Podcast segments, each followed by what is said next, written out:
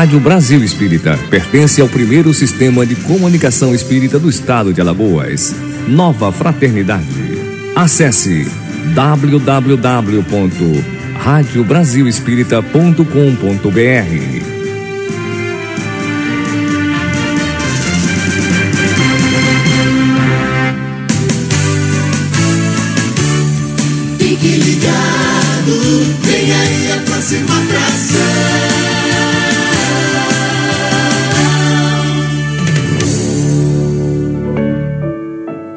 partir de agora, na Rádio Brasil Espírita, Conversa Fraterna. Apresentação: Leone Soares.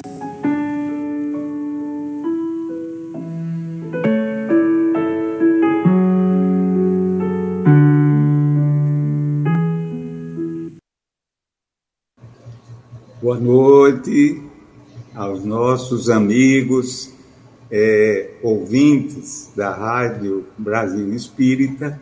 É com muita alegria que estamos aqui e dando início ao nosso programa de hoje, sempre com muita alegria, com satisfação, é, sobretudo com o propósito de nos elevarmos espiritualmente, né? Que na medida em que a gente conhece melhor o Evangelho, a doutrina espírita e procura vivenciar isso, a gente vai se transformando para melhor. É, então é com muita alegria. Hoje nós temos é, apenas, teremos apenas a participação do nosso querido amigo Enaldo, já que o nosso outro querido amigo, é, o Wallace de Bauman, se encontra é, adoentado e não vai poder se fazer presente. Mas ele prometeu que estaria na audiência também. É, bem, como nós fazemos, é, repetimos aqui uma leitura de, um, de uma mensagem de Emmanuel, retirada do livro Palavras de Vida Eterna. E a de hoje é escolhida aleatoriamente, é, é a de número 144, intitulada é, Exemplificar. Respondendo então, disse-lhes Jesus: Ide e anunciai. Lucas, capítulo 7, versículo 22. E Emmanuel comenta esse versículo, nos trazendo luzes, né? E Emmanuel nos diz: através de todas as nações, o homem levanta realizações notáveis nas quais se lhe exalça o egoísmo inteligente. Em toda parte repontam obras suntuárias solicitando moderação e corrigenda, para que o abuso de poucos não agrave as aflições e as necessidades de muitos. Entretanto, porque o raciocínio rogue confrontações claras para estudos corretos, reconheçamos o realce, conquanto vazio e por vezes ruinoso, de semelhantes cometimentos. Ninguém nega a amenidade do edifício caprichosamente construído para festas inúteis, embora não se lhe possa louvar o destino. É indiscutível, é indiscutível a preciosidade do iate de luxo, não obstante seja tão somente dedicado ao excesso. Inegável a afeição deleituosa de um jardim suspenso, mesmo quando não passe de apêndice arquitetônico belo o espetáculo da fonte luminosa é, por distração na praça pública, apesar de se manter muito longe do proveito de um simples chafariz. Analisando essas empresas, na lógica do Espiritismo, somos, contudo, impelidos a reconhecer que os amigos afeiçoados ao supérfluo estarão agindo dessa forma por falta de esclarecimento e orientação. A experiência terrestre, na atualidade, não desconhece que é preciso ensinar aos homens a arte de alimentar e vestir, conversar e conviver, a fim de que haja saúde, euforia, compreensão e harmonia na humanidade. Disse Jesus em várias ocasiões aos seguidores: Ide e pregai. Nada justo assim reprovar sem consideração os companheiros que ainda se encontram involuntariamente distantes das realidades do espírito. Onde o desperdício apareça por flagelo da ignorância, iniciemos a construção da verdade pelo exemplo da sobriedade na certeza de que, em toda tarefa de educação, exemplificar, desculpe, exemplificar é explicar. Olha, magnífica aqui a mensagem de Emmanuel. É, confesso que várias vezes eu já me peguei refletindo sobre essa questão é, a gente vê é, algo que vem do passado mais remoto e, e que ainda permanece no, nos nossos dias. As edificações suntuosas construídas ao preço de vidas humanas com o propósito de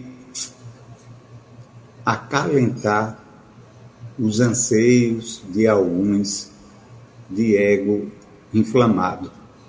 Como nos diz Emmanuel, é compreensível que muitos ainda não compreendam os, verdadeiros valores do espírito. Entretanto, é necessário que a gente desperte para essa realidade. É, não podemos negar a beleza da arquitetura, da, da grandiosidade, etc., etc. Entretanto, enquanto isso, muitos dos nossos companheiros passam fome, necessidades outras é, muito graves, como falta da educação, da saúde, né? enquanto alguns se utilizando sempre dos recursos públicos se banqueteiam em palácios, em obras faraônicas que poderiam muito bem serem substituídas por edificações mais simples, funcionais, sem tanto gasto é, supérfluo e subtraídos das necessidades básicas de muitos. Então, é muito triste isso. Até no meio, no meio religioso, não é? A gente observa isso os templos faraônicos, é, as catedrais belíssimas, mas a gente fica pensando de onde se encontra Jesus nesse contexto. Para a nossa reflexão. Bem, nós temos hoje sendo a primeira quinta-feira do mês, é, temos como convidados, já por algum tempo, os amigos é, Enaldo e, é, e Wallace de Bauman, o filósofo, que por motivos de ordem superior não vai poder participar conosco do programa. Nós estamos fazendo algumas reflexões sobre o maravilhoso livro que eu não estou com ele aqui para mostrar a capa. Você tem aí, Enaldo? É. Tem? Ah, Tem. muito obrigado. É, pode mostrar? Olha, pois é esse. A Caminho da Luz é uma obra notável de Emmanuel que não se é, prende aos aspectos históricos já é, revelados, constatados é, por muitos, mas que objetiva é, fazer uma caminhada ao longo de toda a, essa nossa evolução, não é? É, percorrendo os caminhos, é, sendo observados do ponto de vista da espiritualidade. Então, é uma obra esplêndida, muito boa. E hoje nós teremos é, o prosseguimento dessa, dessas reflexões nossas, singelas, mas que com certeza é, poderão despertar nos nossos queridos ouvintes um interesse no estudo dessa obra, porque ela é de uma de um, um valor assim inestimável para nós, alargando os nossos horizontes, a nossa percepção de vida, de caminhada evolutiva e do papel sempre é, preponderante dos emissários de Deus na condução de nós humanos rumo à angelitude. Então, que Jesus nos abençoe e que tenhamos uma noite assim bastante proveitosa.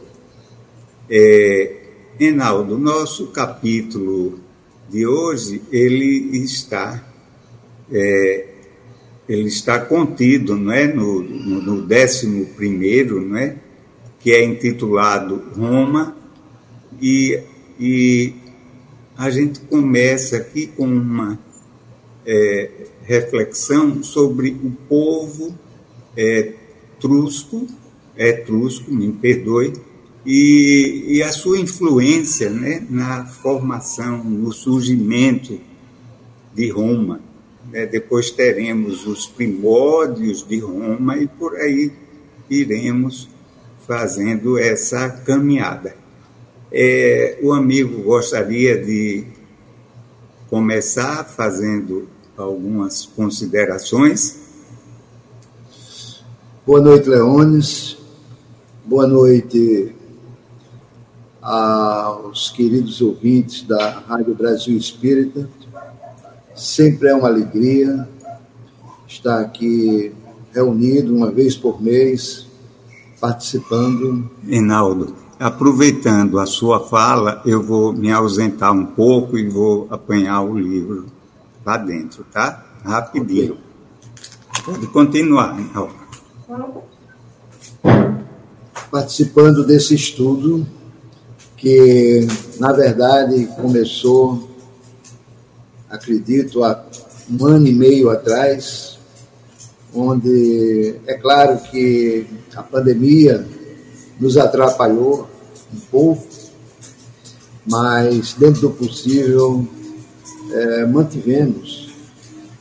É, quando passamos pelos períodos mais difíceis da mesma, principalmente considerando em particular que eu e Leones é, tivemos quase na mesma época o efeito da Covid muito pesado, mas é, o programa sempre caminhou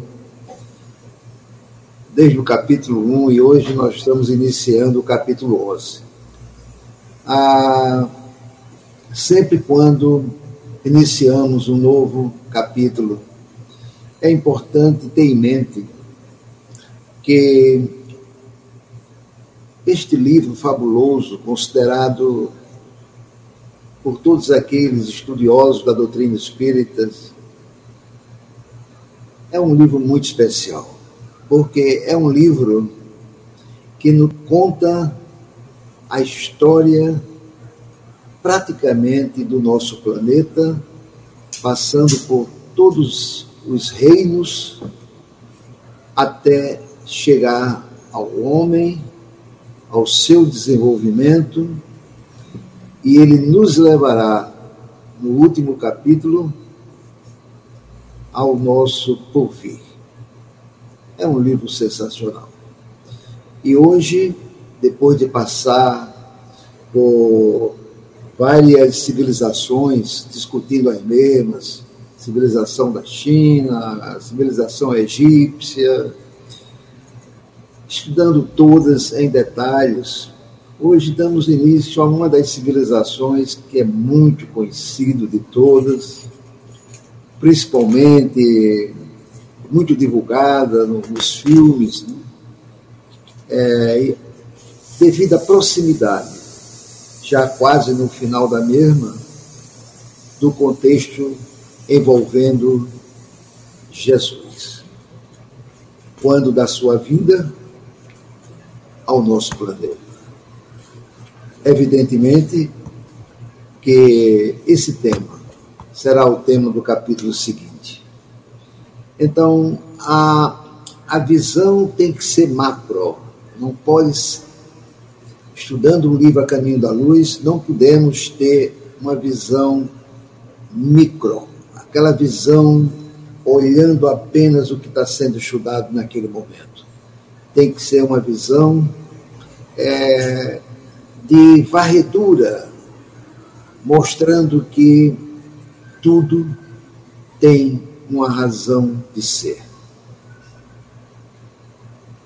No capítulo 11, agora, cada vez mais entendemos como esse pastor divino tem nos acompanhado desde a nossa origem.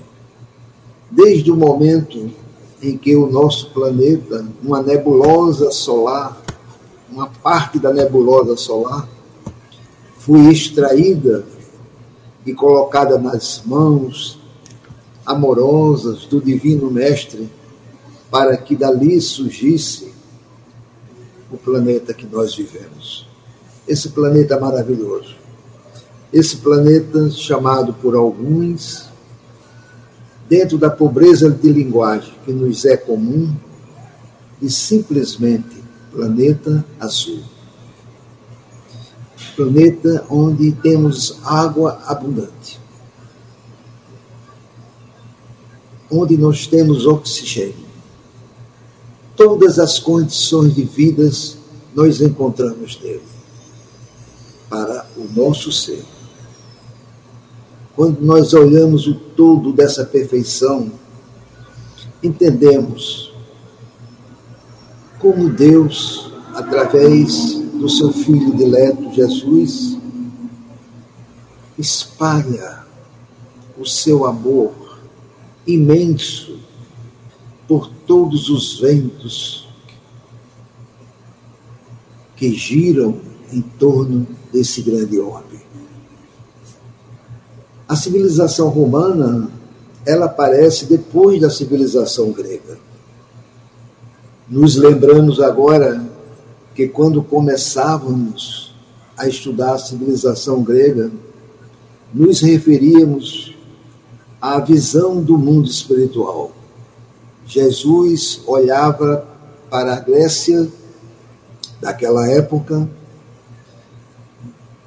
no seu pensamento, dizendo: a civilização atingiu o seu período nos primórdios da maturidade. Já tínhamos deixado de ser crianças. E então nos envia Sócrates, Platão e tantos outros.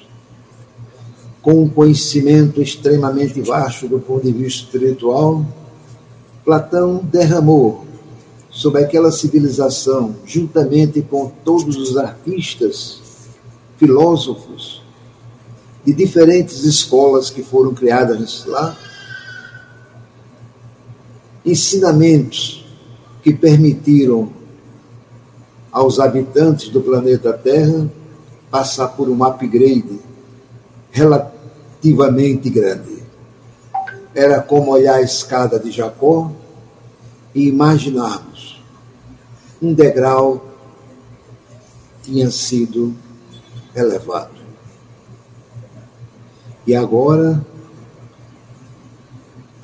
olhando do aspecto macro, entendemos que a vinda de Jesus já estava sendo programada.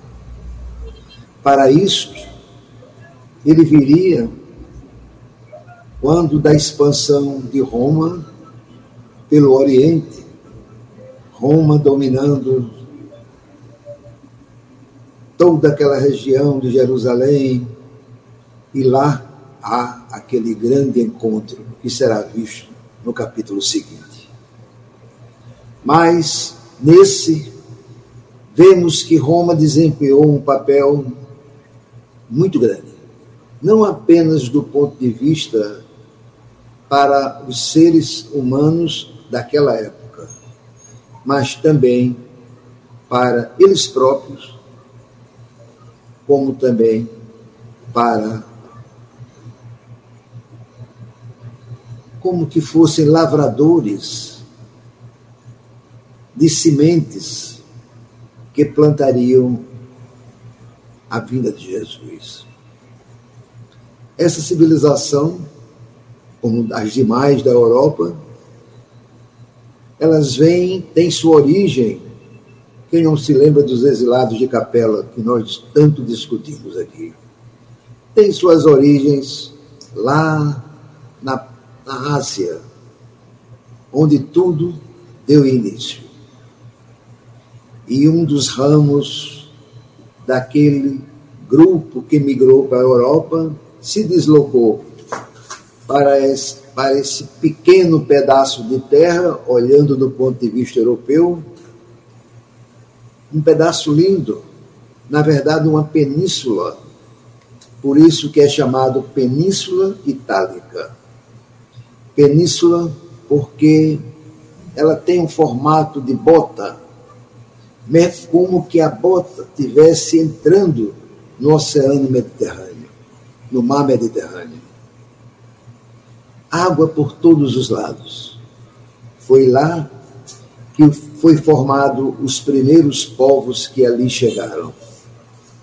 Esses povos foram os etruscos eles foram aqueles que viveram na região da Toscânia, hoje Toscana. Aqueles que apreciam um cálice de vinho de vez em quando se lembram dos vinhos fabulosos da Toscana.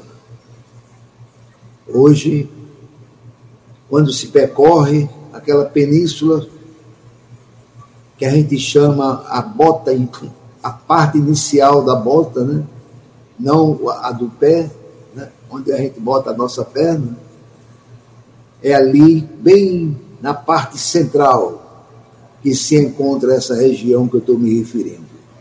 E é exatamente nessa região que é os primórdios da civilização de Roma. Esse povo era um povo muito especial, os etruscos. Porque, inicialmente, os exilados de Capela, vindos daquela migração, ao chegar naquela região cercada de águas, uma península linda, eles é, tiveram um papel não apenas importante, mas eles, do ponto de vista cultural, eles se misturaram com aquela população nativa que já lá estava estabelecida e dá origem a um povo, eu estou me referindo aqui em termos temporais, século VIII antes de Cristo, onde esses primeiros habitantes agrupavam-se em centros urbanos de tamanhos reduzidos, construindo pequenas cidades afastadas uma das outras, dependendo da topografia do terreno. Lembrem-se que nós estamos falando de uma península um pouco acidentada. Tinha um conhecimento muito grande na parte de agricultura. Conheciam o trabalho do metal.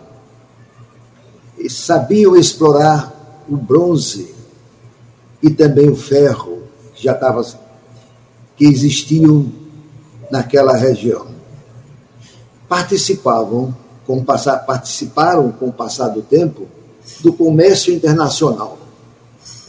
Esse comércio estou me referindo, note que uma das grandes, lá nós não temos o mar, o mar está afastado, o mar está lá no final, que é o mar Mediterrâneo. Mas aquela região daquela península tinha o fabuloso rio que passa pela Itália. Então, era através desse rio que eles faziam o comércio internacional e importavam grandes quantidades de vasos gregos que vinham da Grécia e mantinham um comércio internacional entre a Grécia, que era uma civilização muito adiantada, com eles, é, fazendo trocas de produtos artísticos e também exportando, por sua vez, objetos de bronze faziam essa troca, né? mandavam bronze para a Grécia, a Grécia comprava a parte artística. E esse contato com a Grécia fez com que essa população se desenvolvesse razoavelmente. Os etruscos, eles não só tinham semelhanças com a Grécia no que diz respeito a, a esse ponto cultural, mas também eles desenvolveram uma das coisas mais importantes que que no futuro fez com que Roma se desenvolvesse mais. Eles absolveram o alfabeto latino. E esse alfabeto latino, como sabemos, deriva do grego. E foi esse alfabeto latino que ficou sendo usado naquela época por eles. Eles também dominavam a técnica de pintura de vasos e trabalhos outros dos mais diversos. Eram muito dedicados ao trabalho. Dedicavam-se ao trabalho de uma maneira muito séria, mostrando já o grau de espiritualidade relativamente àquela época que eles possuíam. Eles faziam parte de um grupo de espíritos um tanto diferentes daqueles outros que foram naquela região de, dos Países Altos, aquela, daquela região da França, da Inglaterra. Esse foi um outro ramo. Roma surgiu desse povo, inicialmente tomando esse povo, é, conquistando aquelas aldeias iniciais isso se deu 200 anos depois. Eu estava falando do século VIII, agora estou indo para o século VI antes de Cristo, mostrando que aí é o começo de Roma, quando ele começa a tomar, a conquistar os etruscos nas mais diferentes pequenas cidades que ali se espalhavam. Esse, essa origem do povo romano teve uma vantagem muito grande, porque eles assimilaram grande parte da cultura dos etruscos. Não apenas a cultura é, artística que eu tinha citado, mas também aquilo que os etruscos eram mais fortes, o aspecto espiritual. E absolveram a sua religião. Desenvolvida, evidentemente, com todas as aspas devidas relativamente àquela época. Por volta de 510, 100 anos depois, antes de Cristo, note que eu estou caminhando sempre com o parâmetro sendo Cristo. Então, 500 anos antes de Cristo, eles expulsaram totalmente os etruscos. E os etruscos, nessa época, se recolhem e se dirigem a outro local. E ali fica vivendo só os romanos que estabeleceram, exata, nessa época, de 500 anos antes de Cristo, é, o seu império romano, não império ainda, evidentemente, né, o nascimento, mas estabeleceram a sua república e daí começaram a aumentar o seu poder. Aí começa o poder de Roma. Esse povo romano que tomou os etruscos, eles eram, eram um povo que gostava muito do aspecto expansionista. Gostavam de se expandir e foram expandindo-se é, em torno dessa região. E a expansão, evidentemente, tem um preço, porque requer que você tome, muitas vezes, à força, aquelas pequenas cidades. Mas eles precisavam é, disso aí para poder ter ganho na, no conhecimento industrial que aquelas cidades diferentes possuíam é, características e, e, digamos assim, é, desenvolvimentos industriais, do ponto de vista da agricultura também, diferentes uma da outra. E eles foram absorvendo isso tudo. Surge então a época dos três primeiros reis romanos.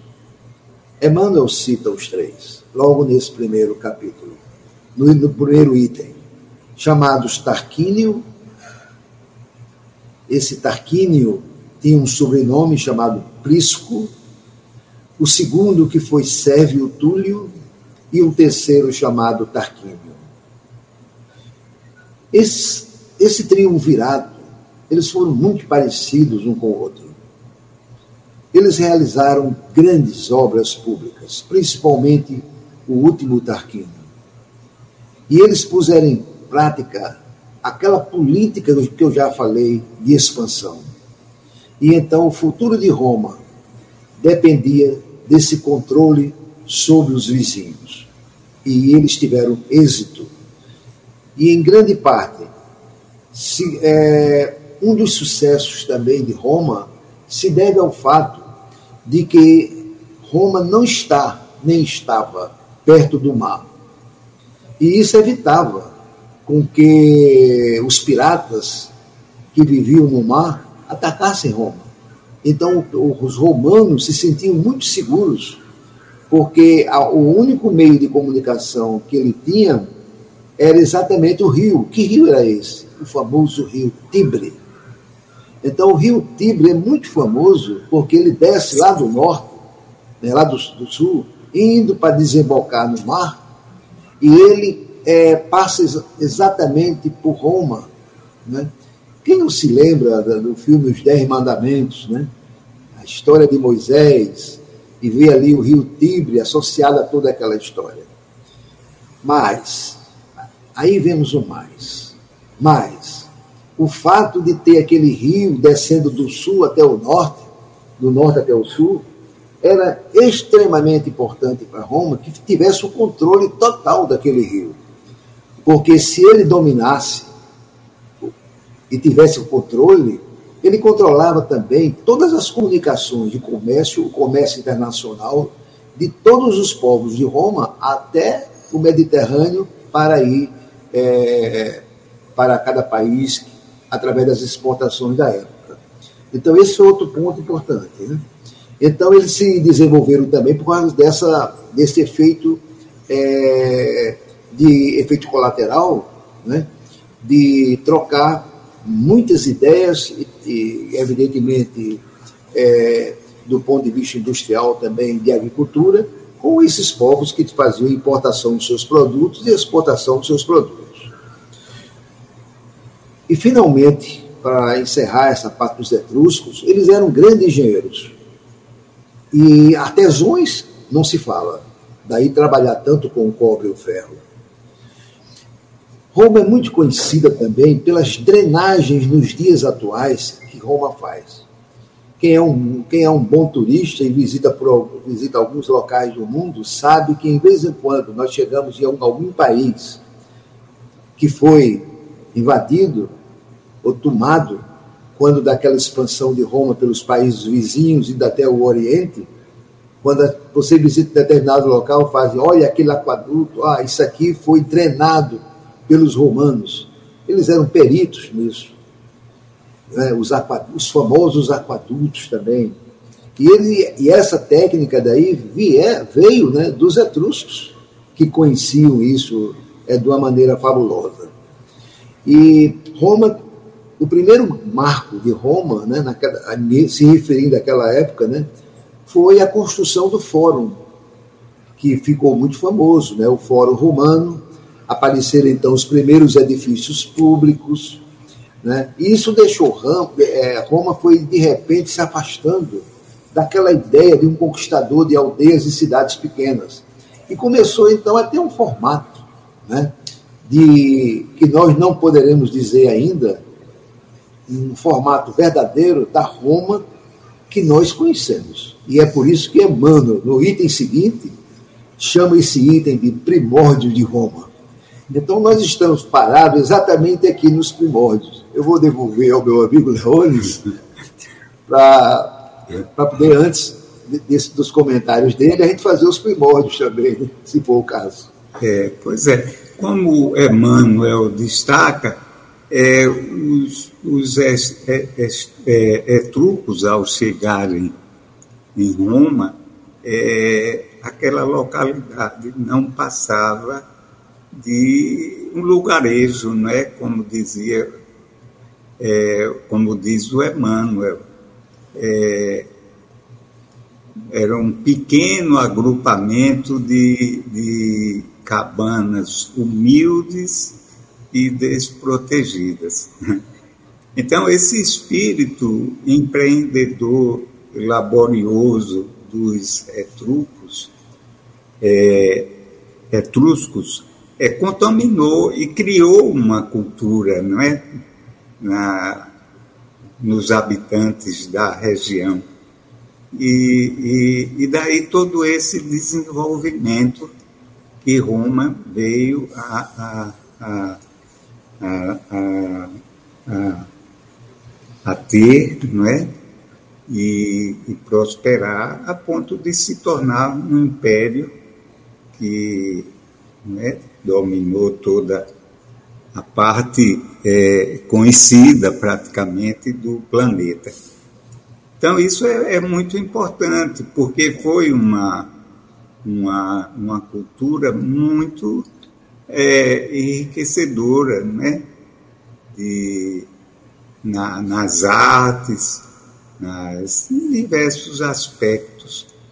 E somado a isso também, posteriormente, veio a influência grega, né?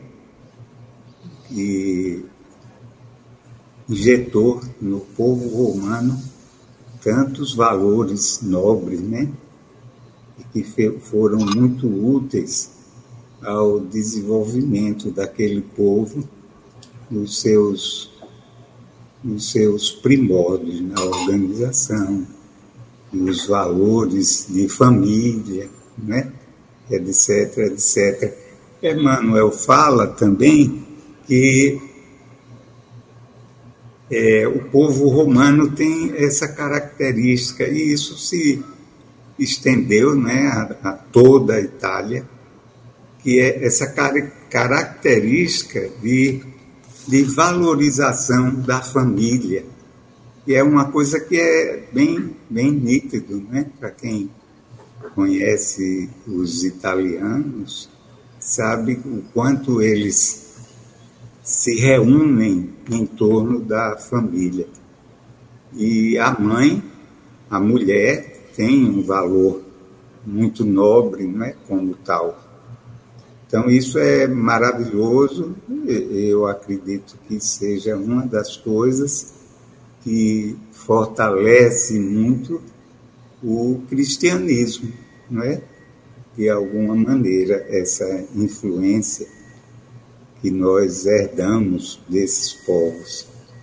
Então é maravilhoso é, tudo isso, não é como Emmanuel aborda toda essa problemática de uma forma, como você mencionou, Rinaldo, de uma forma muito abrangente, sem, sem se deter nos aspectos históricos e particularidades já conhecidas, já registradas por nós. Né?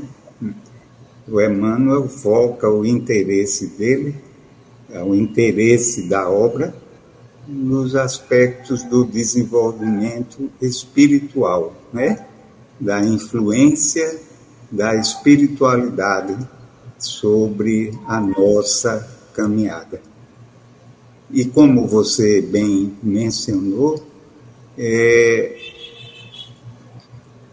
ali bem pertinho de Roma, né, a seguir, é, aparece Jesus, né, aparece o Mestre, encarna o Mestre para nos trazer o seu evangelho é, maravilhoso, mas isso vai ser fruto de uma de uma de um estudo nosso é, a partir do capítulo seguinte. É, então nós podemos agora tecer alguns comentários também sobre o item seguinte que é, Emmanuel é, nos traz, que é sobre os, os primórdios de Roma. Né? Emmanuel aborda isso de uma forma bem sucinta, mas que nos dá assim uma, uma, uma breve é, concisão da, do que tanto aconteceu por aqueles idos de maior importância. Você gostaria de tecer algum comentário, Reinaldo? Dando assim quase uma continuidade assim hum. é, para não perder a sequência, né? Hum. Essa vai aparecer, vai surgir agora uma época muito muito interessante quando nós, é, quando nós olhamos assim, falando nos dias atuais sobre os primórdios de Roma, a primeira coisa que nos vem à mente, é, muitas vezes, é aquele mito, né? Roma, Roma para ser Roma, precisava até criar mitos relativos à sua origem. E um dos mitos que ficou mais conhecidos foi o mito de Rômulo e Remo.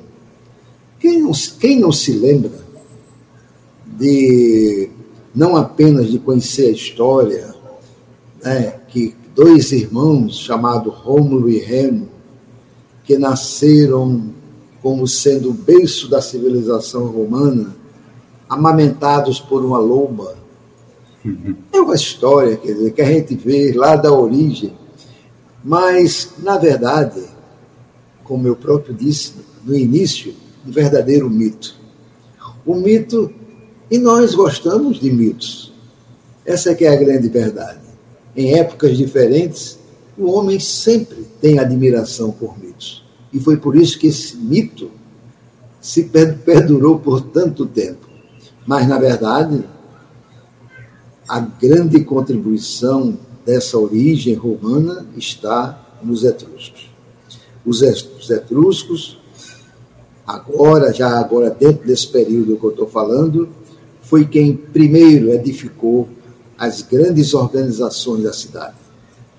Fundou escolas, transportou todo o seu esforço conhecido, esforço de várias, em vários sentidos, dentro para a construção de Roma. Então, essa é a contribuição maior, a contribuição desse, desse povo. E Roma como eu já falei, dentro do aspecto é, expansionista, ela deixa, ela fica muito centralizada na, na tentando formar a grande cidade de Roma, mas ela tem agora ao redor dela várias conquistas. E então a, aparece um novo elemento que contribuiu e que foi até o fim da civilização romana, que foi a legião romana. Roma precisava ter uma legião militar para que todas essas conquistas que ela fazia, ela mandava uma legião militar. Ah, essa legião militar se dirija para o norte, outra se dirigia para o sul, até, até mais na frente, que não é o momento ainda, se dirija para. Olha, vamos mandar duas legiões para Jerusalém. Isso a gente vai chegar lá já perto do capítulo 12. Mas então as legiões romanas tornaram-se necessárias. Mas o fato da criação da legião romana, Roma passa a dar muita importância ao aspecto militar. E então, uma nova, uma espécie assim de uma nova estrutura de sociedade passa a vigorar em Roma, que era uma estrutura onde agora temos cidadãos que eram classificados não mais apenas pela sua riqueza, mas eram classificados pelas suas qualidades e tarefas militares.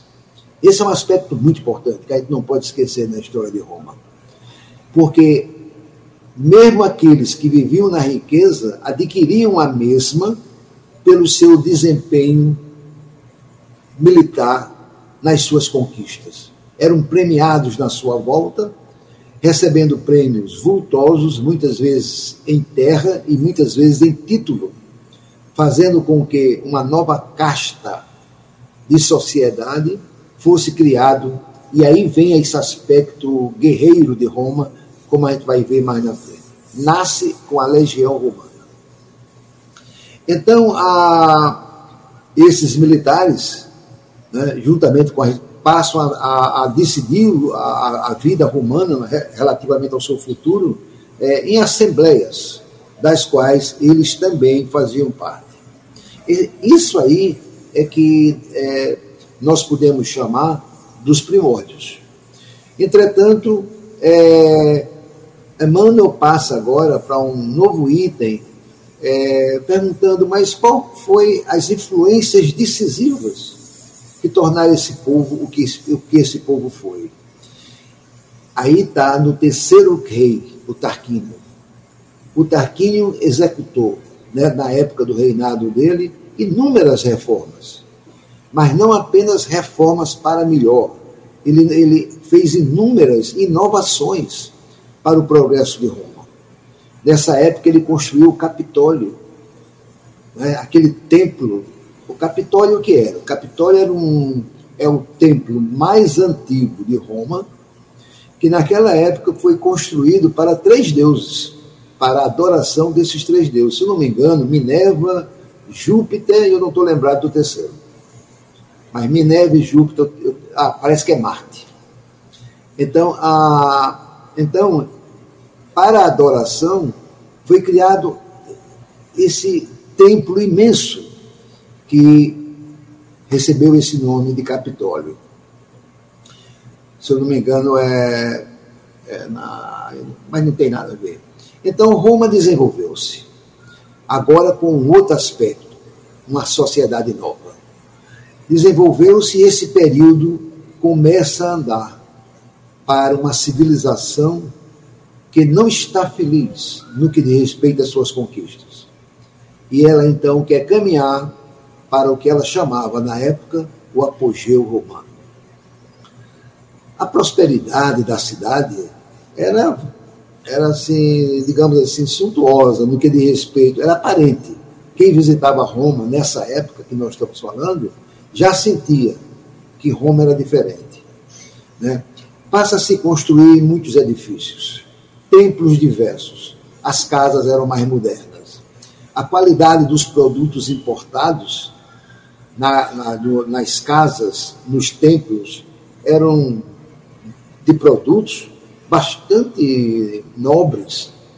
É? Hoje em dia, nos museus, nós vemos essa época vasos gregos, é? vasos etruscos, com pinturas maravilhosas, então eu me refiro a, a coisas caras, né?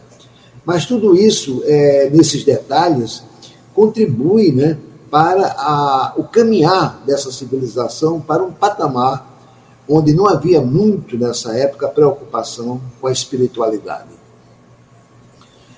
Surgiram então, lentamente foram surgindo as comunidades religiosas, também sob forte influência dos etruscos. Foi criado o colégio, o Colégio dos Pontífices, né, que ainda hoje nós conhecemos, e mais tarde surgiu o Vaticano. O Vaticano, que dos tempos modernos que nós falamos, não é esse que nós estamos falando anteriormente. E então, a, isso aí mostra as influências decisivas, esse grande, essa grande mudança que Roma sofreu. E então, agora Emmanuel caminha não para esse tipo de, de para, para as coisas materiais. Ele agora caminha para um outro item, para falar um pouco sobre o povo em si, não é? o qual ele intitula Os Patrícios e os Plebeus. Leões. É isso aí, o, o, é notória né, a, a influência né, do, ainda dos é, do povo é, é, etrusco né, sobre Roma, é, trazendo, deixando esse legado da, da cultura e da, das artes, né, que influenciou muito é, é, a, a, a família, o povo, a sociedade romana. E, e a gente vê aqui, começa a desenhar uma. Emmanuel começa a desenhar é, uma formação da Roma que seria aquela que viria a florescer mais adiante, né, com as suas características, notadamente é, religiosas, mais panteístas, não é? é? As religiões reinantes em, em Roma eram vários deuses.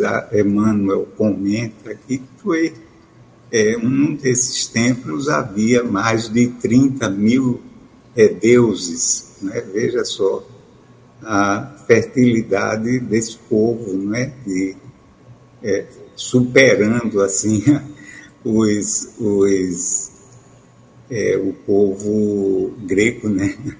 Nesse aspecto. E a gente começa então a ter uma percepção de como as coisas vão se encadeando para o processo que virá a seguir, né? é, que é aquele processo que resultou, resultou na, na expansão, no fortalecimento e na expansão do Império Romano, romano mundo afora, levando a um, a um domínio e quase sempre né, impondo a sua, a sua cultura, as suas tradições onde eles passavam. E o que a gente nota nesse caso é que o, as, as, os povos dominados eles são eles ficam submetidos a pagamento de impostos pesados, né? Você imagine uma população já é, porque Roma não era a, a sua população não era algo assim homogênea, né? Havia uma divisão assim de, de classes e havia a população pobre. Normalmente, é, essa parcela da população é mais penalizada nessas situações né, de domínio, de subjugação. Né? É, então, isso não é nada bom, não é para para a humanidade, mas são fatos é, corriqueiros, né? São fatos que acontecem, que a história registra. Então, Emmanuel, em seguida, ele comenta sobre os patrícios e os plebeus. É, você gostaria de tecer algum comentário sobre os comentários de Emmanuel? Bom, vamos logo separar o que é patrício e o que é plebeus, né? Sim. Então, os, os patrícios eram aqueles, dizer, digamos assim, que pertenciam à chamada classe aristocrática romana. Né? Eram os nobres. Os plebeus, como nós conhecemos muito mais do que é plebeu do que o patrício, né? Porque grande parte do mundo se sente plebeu é, em, em, muitas situações e em muitos países por diferentes razões. Né? Até nas brincadeiras, quando nós queremos brincar, ah, você é um pequeno plebeu, né? Então, já é, você é um grande patrício, a gente não vê muito, principalmente no Brasil das épocas atuais. Mas, enfim, deixando as brincadeiras de lado, é, os patrícios e os plebeus. Essa é uma época em que, em que a República né, ela começa a se fortalecer. É uma época em que Roma era governada por dois magistrados. E essa governança era uma governança entre aspas, porque era uma governança que era assistida pelo Senado o Senado romano passa a ter uma força muito grande. E o Senado era formado, né, principalmente por é, alguns poucos militares que tinham se tornado famosos, mas por pessoas né, da classe aristocrática, né, de uma cultura e saber nem sempre tão elevada, mas pela importância que eles tinham na sociedade. Enfim, esse Senado, ele tinha muita força, né? E isso faz com que surja né, uma supremacia né, em relação à classe pobre, que era uma classe oprimida, e cada vez mais é, é esse, é, esse poder relativamente às classes pobres é uma coisa que embebeda de uma maneira que quando aqueles que estão participando de um processo como esse vão ficando cegos lentamente. Então, cada vez mais o Senado passa a ter mais força, sem saber nem é, que. Eu não sei se era uma coisa. É, a gente pode dizer assim, do ponto de vista espiritual, é como que fosse um caminho para uma queda, onde você lentamente caminha é, cada vez pior, né? mas sem imaginar que mais na frente tem um precipício. Isso foi o que ocorreu.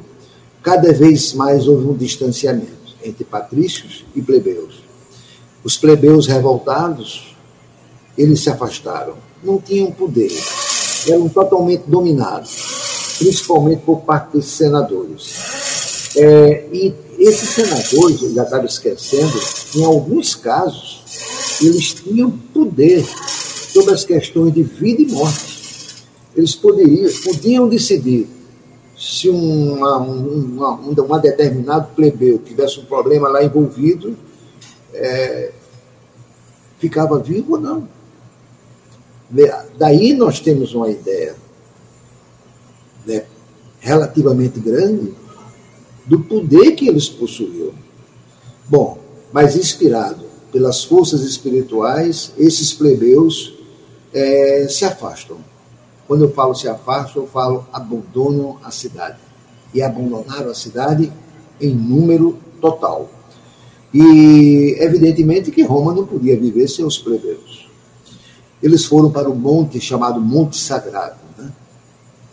Então, essa classe aristocrática, elas é, designaram Agripa, que era um militar, é, para novamente organizar o povo e tentaram trazer de volta é, esse pessoal sob determinadas circunstâncias. Houve negociações, muitas promessas de que muitas mudanças seriam feitas, que eles seriam mais respeitados, enfim. É, eles decidiram, sob essas condições das mais diversas de melhoria, voltar para Roma. E aí desenvolve-se uma nova época, uma nova época, né? uma época de mais liberdade. Ah, é uma época em que essa pseudo-plebe, né? Ela passa a ter uma conquista maior dos direitos humanos, que eram muito restritos, né? e aí surgem leis é, das mais diversas, eu não estou lembrado se Emmanuel fala aí da lei Canuleia, que é uma lei que permitia casamentos. Essa lei foi muito interessante, porque era uma, foi uma lei a partir da qual a, os, os plebeus poderiam se casar com os patrícios, com, com membros da, da aristocracia. O que acontecia muitas vezes era que um, uma pessoa né, da área aristocrática se apaixonava por uma plebeia, ou vice-versa. E o casamento não era permitido. Então, essa lei ela é datada, para a gente se situar no tempo, de 440 anos antes de Cristo, ela é, fez com que isso fosse possível, o que já mostra né, uma abertura em relação àquele povo mais oprimido. Em seguida, eles criaram outra lei, que já foi 300 anos antes de Cristo, Lei Ogímia. Essa lei ela possibilitou os plebeus de participar pela primeira vez dos colégios sacerdotais. Então é outro grande avanço, porque todos os colégios sacerdotais eram formados pelo, por membros da aristocracia mas essa lei permitiu, a partir daí, essa, essa, essa digamos assim, esse grande avanço né, para aqueles que tinham aquela vocação sacerdotal. E aí surge é, a família romana, onde a família romana né, era uma família muito patriarcal e a autoridade dessa família era delegada exclusivamente ao homem. É, o pai tinha um poder muito grande, eu não vou aqui estar descrevendo, que todo mundo conhece esse tipo de história, não é? Apenas descrevendo que era uma, era uma, uma, uma sociedade patriarcal. Esses patrícios né, possuíam é, não apenas direitos políticos, como eu chamei a atenção através do Senado, mas também direitos administrativos. É, e esses direitos é, iam além, né, em detrimento do que os plebeus poderiam é, ter acesso. Isso também era uma outra grande diferença. Então, a, no que diz respeito à camada assim, de participação de política de alto nível, os plebeus também não tinham participação. Por exemplo, é, é, é, é, é, traçar as metas da política internacional de Roma. Isso não, é, não tinha acesso aos plebeus. Então, a, essas sociedades pequenas que os plebeus começaram a formar, elas eram constituídas mais por agricultores, comerciantes, artesão, né? esse tipo de negócio. Então a família era uma sociedade natural, agora já podendo haver o, o, o casamento não é, entre, entre esses dois, entre patrícios e plebeus. Então era uma família normal, é, formada por indivíduos que eram unidos né, pelo laço de sangue ou mesmo de afinidade. Né? Como nos demais locais, o nascimento do casamento surgiu praticamente aí. Esse afinidade era uma coisa muito importante, a afinidade no que eu estou me referindo aqui é a afinidade espiritual. Né? É, então é, o casamento também era, foi considerado, com o passar do tempo, um, digamos, um evento assim muito solene, né? E com o passar do tempo, e logo, não tanto com o passar do tempo longo, logo, logo, né, o casamento foi aproveitado naquela época, e muito, né, para fortalecer as famílias. Então, é, uma família rica se unia com a outra família rica e muitas vezes não tinha, como nós conhecemos, é, o amor devido né, para a sustentabilidade daquela aliança. Né? Então, a aliança entre duas famílias ficou prejudicada esse fato da família é, é, é, permitir né, esse tipo de. não só permitir, mas incentivar e apoiar dentro do, de uma sociedade patriarcal, onde os pais tinham o poder, o casamento era decidido pelos pais das duas famílias, né, é, para fortalecer essas famílias mais ainda. Então, a, a família romana se desenvolve nesse contexto, lembrando-se sempre né, que esse período aí também era um período de muito trabalho. Emmanuel é, tem uma passagem que ele diz assim, né, que a partir daí Roma se perdeu um pouco. Né, porque começa a se valorizar muito mais os aspectos materiais. E o Emmanuel diz assim, que é, ele olhando para esse, para esse, para esse período, principalmente se, se, é, se, se referindo a essa época específica, a partir daí, ele diz: né, enche-nos o olhar de lágrimas amargas. Ó, enche-nos o olhar lágrimas amargas. Quer dizer, ressaltando lágrimas de quase dor, lágrimas amargas. Que influência, ele pergunta, Emmanuel, que influência espiritual maldita devorou suas esperanças mais nobres e corrompeu-lhes os sentimentos, relaxando suas energias. E continua: que força de, é, devastadora derrubou suas virtudes. Então, até essa época, ainda existia no povo romano sentimentos. Havia energias voltadas para o bem, havia virtudes mas, como nós vamos ver mais na frente, essa foi uma das épocas em que, do lado espiritual, os espíritos atrasados, que, que se imaginam justiceiros espirituais de épocas diferentes, nessa época eles mandaram um número imenso de espíritos tenebrosos para fazer com que esse povo relaxasse, sendo atraído pelas coisas materiais, pelos prazeres, pela riqueza cada vez mais, e dissolveu, dissolveu aquelas virtudes que aquele povo, através dos princípios iniciais, e principalmente por causa da religiosidade etrusca que tinha vindo, deixou-se perder pelo ralo. Então, esse é um período em que, muitas vezes, Emmanuel conta que Jesus desceu a, desceu a mão, a destra, sobre a fronte daquele povo, tentando levantá-la, mas aquele povo sofria uma, uma queda tenebrosa. E isso a gente está se referindo né, antes mesmo dos, tristes, dos tristes espetáculos que seguem daí para frente, até Roma ser totalmente arrasada. Quem não se lembra do final de Roma? Mas não é assunto agora desse momento. Mas Emmanuel chama a atenção que a partir daí, sob essas influências tenebrosas que Emmanuel designa de malditas, influências aqui espirituais, aquele povo passa por um período muito difícil da vida deles. Aquele povo é, é embebedado pelo perfume das coisas fáceis da vida, do sexo, da beleza, do dinheiro, dos prazeres dos mais diversos, da vida boa, é? das conquistas, enfim. Esse era o início da queda de Roma que agora não é o nosso assunto ainda. E então, todos esses abusos de poder e abusos também da liberdade, porque a, a, o mal ele vem do livre-arbítrio. E o livre-arbítrio lhe dá as duas escolhas.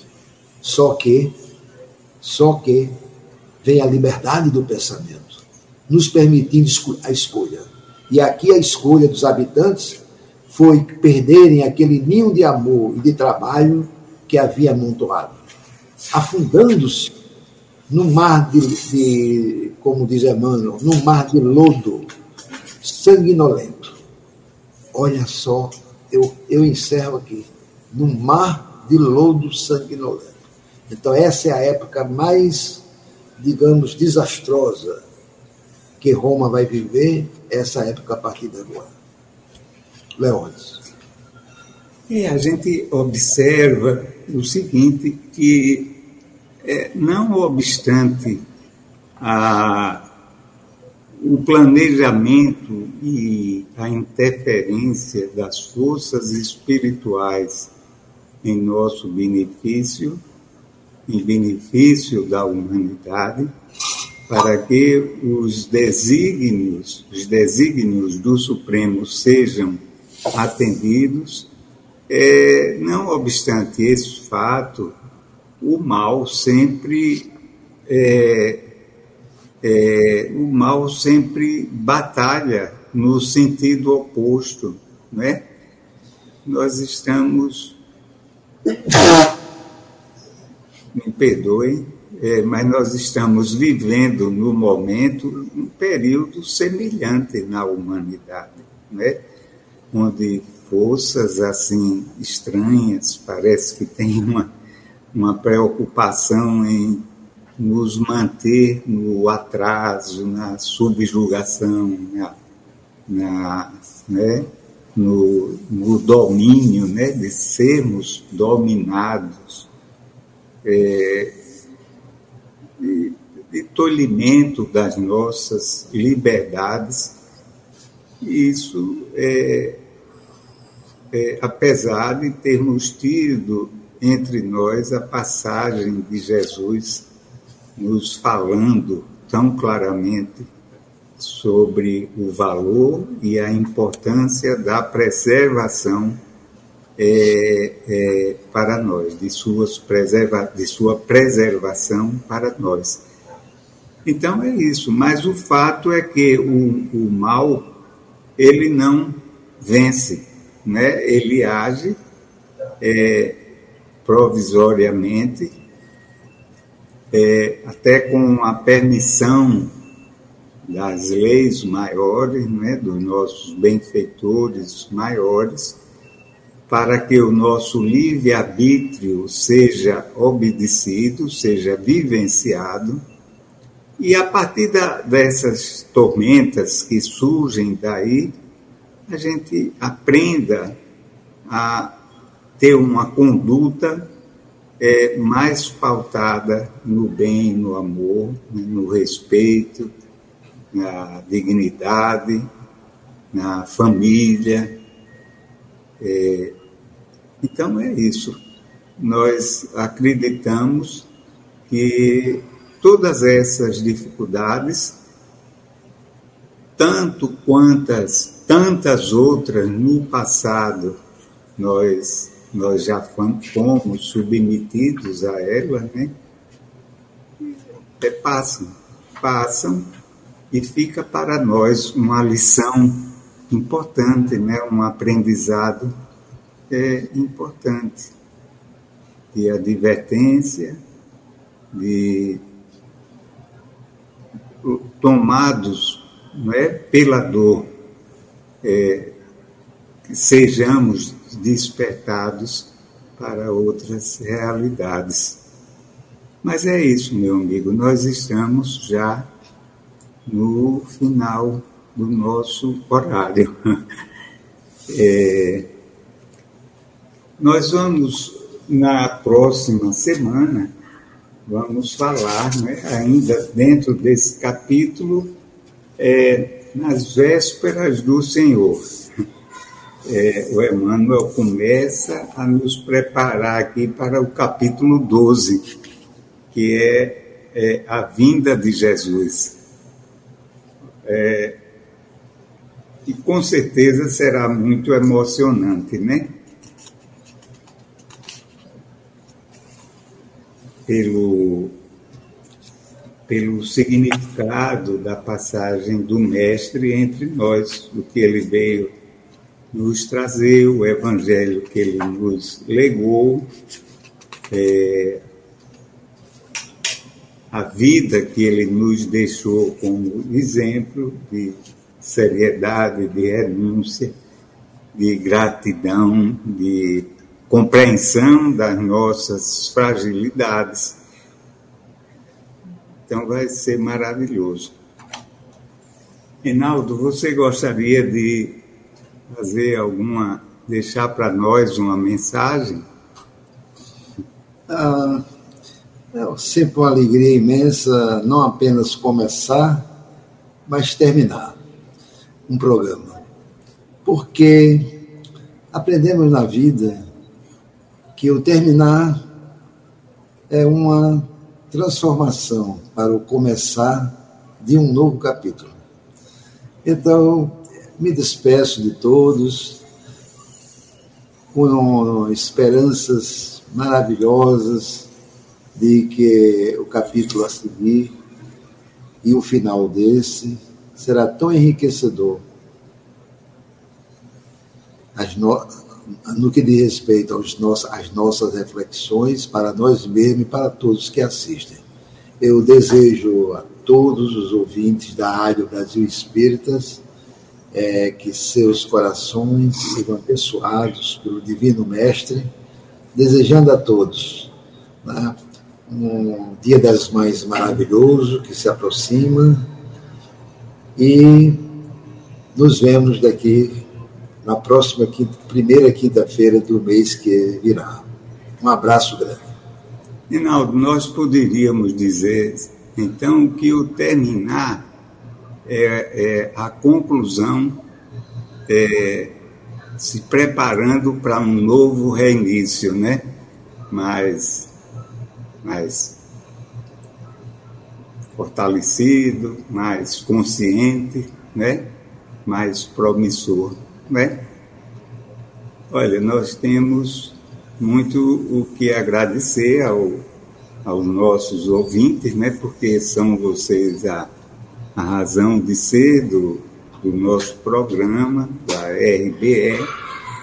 É, queremos agradecer particularmente aos nossos ouvintes que se manifestaram de alguma forma, como a Ioiô, Maria das Graças, é, os nossos parceiros, companheiros é, lá de, da TV Secal de Florianópolis. O nosso abraço para todos vocês, o nosso carinho. A Jaqueline, não é? que é agora no finalzinho deixou a sua, sua mensagem. E é muito bom, não é? Como diz sempre o Enaldo, é, estarmos próximos uns dos corações dos outros. É uma grande alegria. Fátima, de, do Rio Campos, né? cidade bonita, Fátima Henriques, nosso carinho para você, Fátima. Nosso agradecimento à diretoria da RBE, né? Márcio e Leuzinha, e, sobretudo, nosso agradecimento a Deus, nosso Pai amoroso e bondoso, que não se cansa de esperar por nós, né? para nos acolher nos seus braços. Agora, nós é que temos que ir em direção a Ele. Um abraço a todos e uma boa noite.